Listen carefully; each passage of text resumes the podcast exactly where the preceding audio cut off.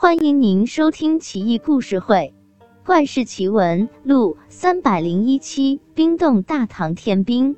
唐玄宗天宝初年，朔方节度使安思顺进贡五色玉带，唐玄宗爱不释手，又令宦官从内藏库中寻来五色玉杯，两件宝物放在一起。交相辉映，霞光万道，令人炫目。玄宗拍手称快。唐玄宗知道五色玉乃是西域诸藩盛产之物，但很多年都不见进贡了。玄宗很不高兴，派使者抵达安西都护府，责问诸藩。西域各部惶恐不已，表奏皇帝说，几年来他们一直都向朝廷进贡五色玉。但中途都被小薄绿给劫走了。小薄绿兵强马壮，横行西域，诸藩莫不敢犯，恳求大唐天兵进剿。唐玄宗暴怒，想派兵，很多大臣反对，唯独宰相李林甫赞同。唐玄宗力排众议，命令将军王天运统兵四万，再加上西域诸藩的军队配合。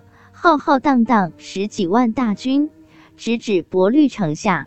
小博绿见天兵到此，黑云压城，不禁胆寒，派使者求和，表示愿意洗心革面，重新侍奉大唐，年年进贡，谨守臣礼，并将所劫的五色玉统统归还。但王天运执意不肯答应。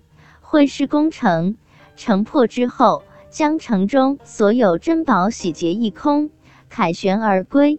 小薄绿帐下的巫师临死前诅咒说：“将军无意，必遭天谴。”大军行至小海，也就是今天的贝加尔湖，忽然惊风四起，大雪纷落，狂风呼啸着裹挟小海之水咆哮而来。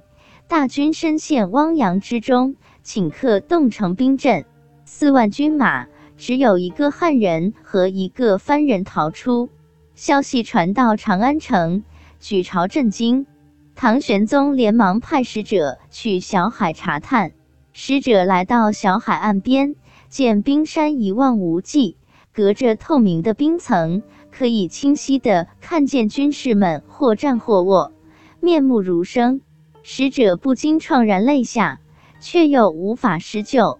拈香祭拜而还，刚走不远，忽听一声惊雷般巨响，冰山倒塌消解，顷刻之间，连带所有军士的尸体消失无影。使者惊骇，回京复命。唐玄宗惶惑不已，内心纠结。不久后，安史之乱爆发。